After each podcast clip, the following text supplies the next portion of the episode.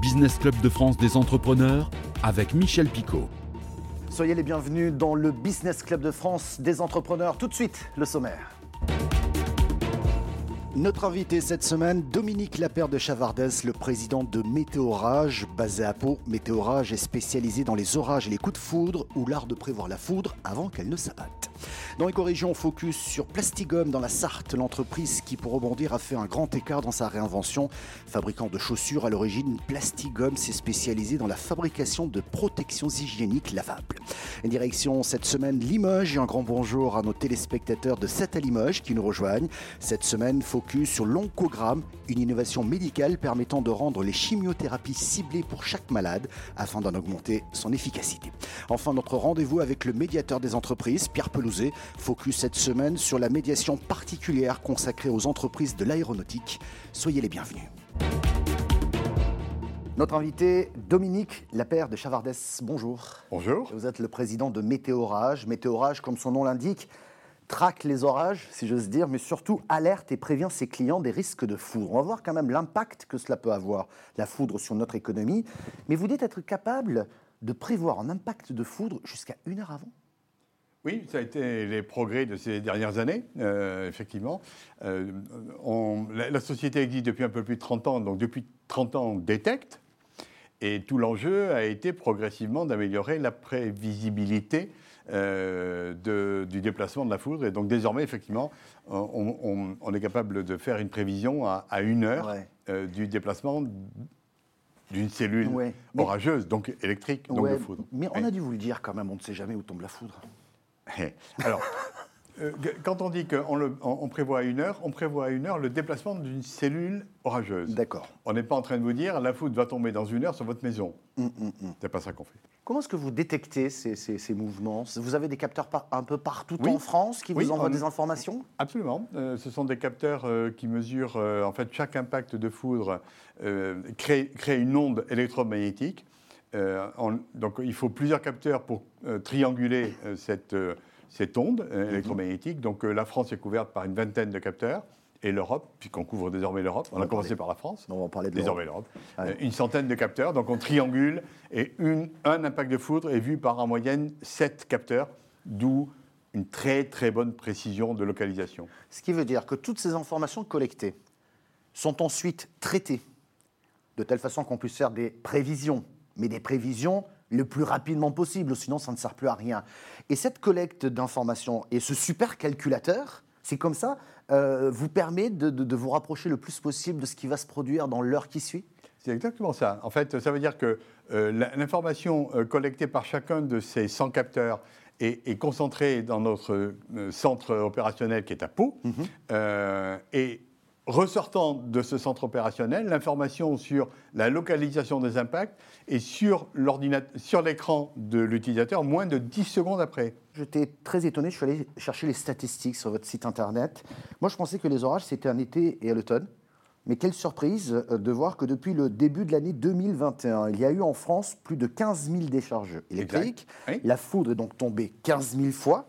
Euh, durant ce premier trimestre. Moi, je trouve ça énorme. Il y a des, il y a des saisons aux orages ou pas? Alors, la, réponse est oui. Euh, alors, il y, a, il y, a, de la foudre partout, tout le temps. Et pour autant, euh, il y en a plus certainement qu'à d'autres. on est en train de parler, dans le monde, en ce moment, il y a une centaine d'impacts de foudre qui tombent par seconde, quelque part dans le monde. Et on les détecte aussi, mmh, par mmh, ailleurs, mmh. avec un autre système. Mais, sur la France, il y a une saisonnalité, c'est effectivement plus en été. Euh, pour autant, il y en a toute l'année.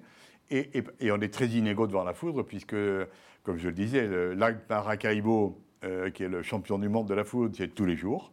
Ah euh, en France, c'est 250 jours. Quelque part en France, il y a au moins un orage. il y en a plus en été qu'en hiver.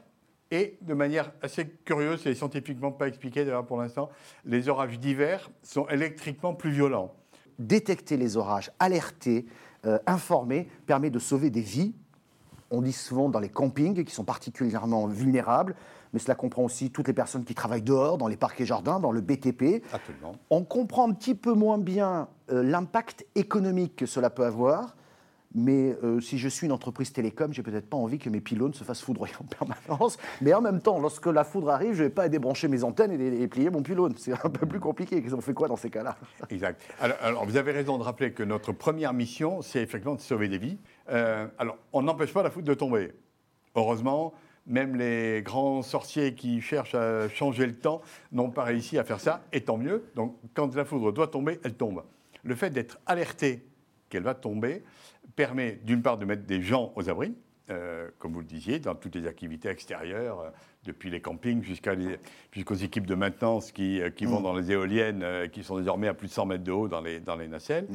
Donc, ça, c'est pour la, préservation des vies. Et sur l'économie, en fait, il y a un certain nombre de mesures que l'on peut prendre lorsqu'on sait que la foudre arrive, parce qu'en fait, un, des principaux impacts de la foudre se transmet par les réseaux électriques et vient perturber tous les systèmes de production. Mm, mm, et donc, euh, typiquement, ce n'est pas le seul, mais une des premières actions qu'une usine fait quand elle est alertée, c'est qu'elle se déconnecte du réseau électrique. Et elle tourne euh, sur son propre et, et elle tourne sur son propre. En tout cas, c'est les installations de sécurité tournent sur groupe électrogène, le temps 2. On va parler de vos projets parce que vous êtes pratiquement devenu un des leaders mondiaux dans ce, dans ce domaine-là depuis, euh, depuis quelques mois euh, par un rachat externe. auparavant, juste un petit mot sur Météorage, créé en 1987 par le fabricant de paratonnerres que nous avons reçu dans cette émission à votre place, Franklin France. En 2001, Météorage est devenu une filiale de Météo France. devenu leader européen et peut-être mondial, mais ça, on va en parler juste après notre rendez-vous éco-région. Et avant de découvrir nos reportages en région, un mot pour accueillir et remercier les téléspectateurs de Lyon Capital TV. Soyez les bienvenus. Un merci également aux auditeurs de Radio Balagne 98.6 et 89.6 c'est en Haute-Corse. Merci aux téléspectateurs de Via Télépaésé en Corse et bienvenue enfin aux téléspectateurs de 7 à Limoges. La famille s'agrandit. Soyez les bienvenus. Justement, restons à Limoges dans cette éco-région, direction le parc technologique de Limoges où l'entreprise Oncomedix a développé une innovation médicale permettant de rendre les chimiothérapies ciblées pour chaque malade afin d'en augmenter son efficacité. Un reportage de notre chaîne partenaire 7 à. Oncomédic, c'est ce que l'on appelle une biotech, une entreprise de technologie biologique.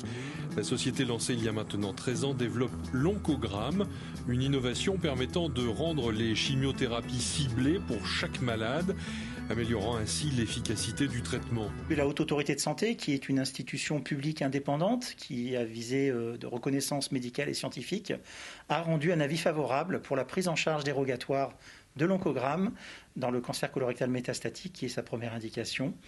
Euh, ce qui va donc permettre effectivement d'obtenir euh, un remboursement au titre de l'innovation de l'oncogramme sur une soixantaine de centres en France pour les trois prochaines années. Il y a la rapidité, oui, parce que euh, ça permet d'avoir un résultat euh, dans des délais qui sont compatibles avec la mise en route du traitement.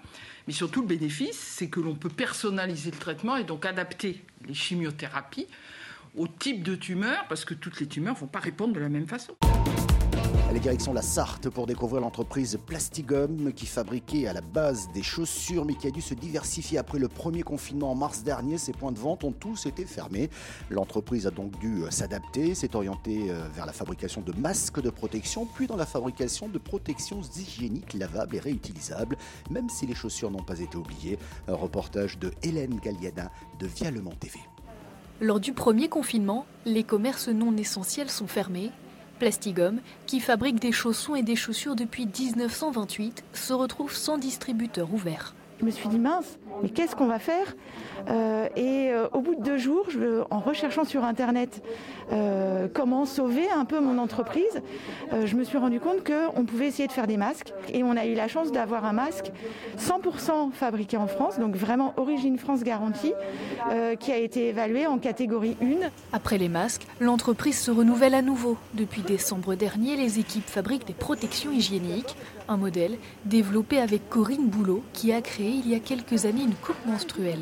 Je dis à Anise que je voulais étendre ma gamme. Elle m'a dit j'ai le savoir-faire euh, industriel, le savoir-faire aussi humain.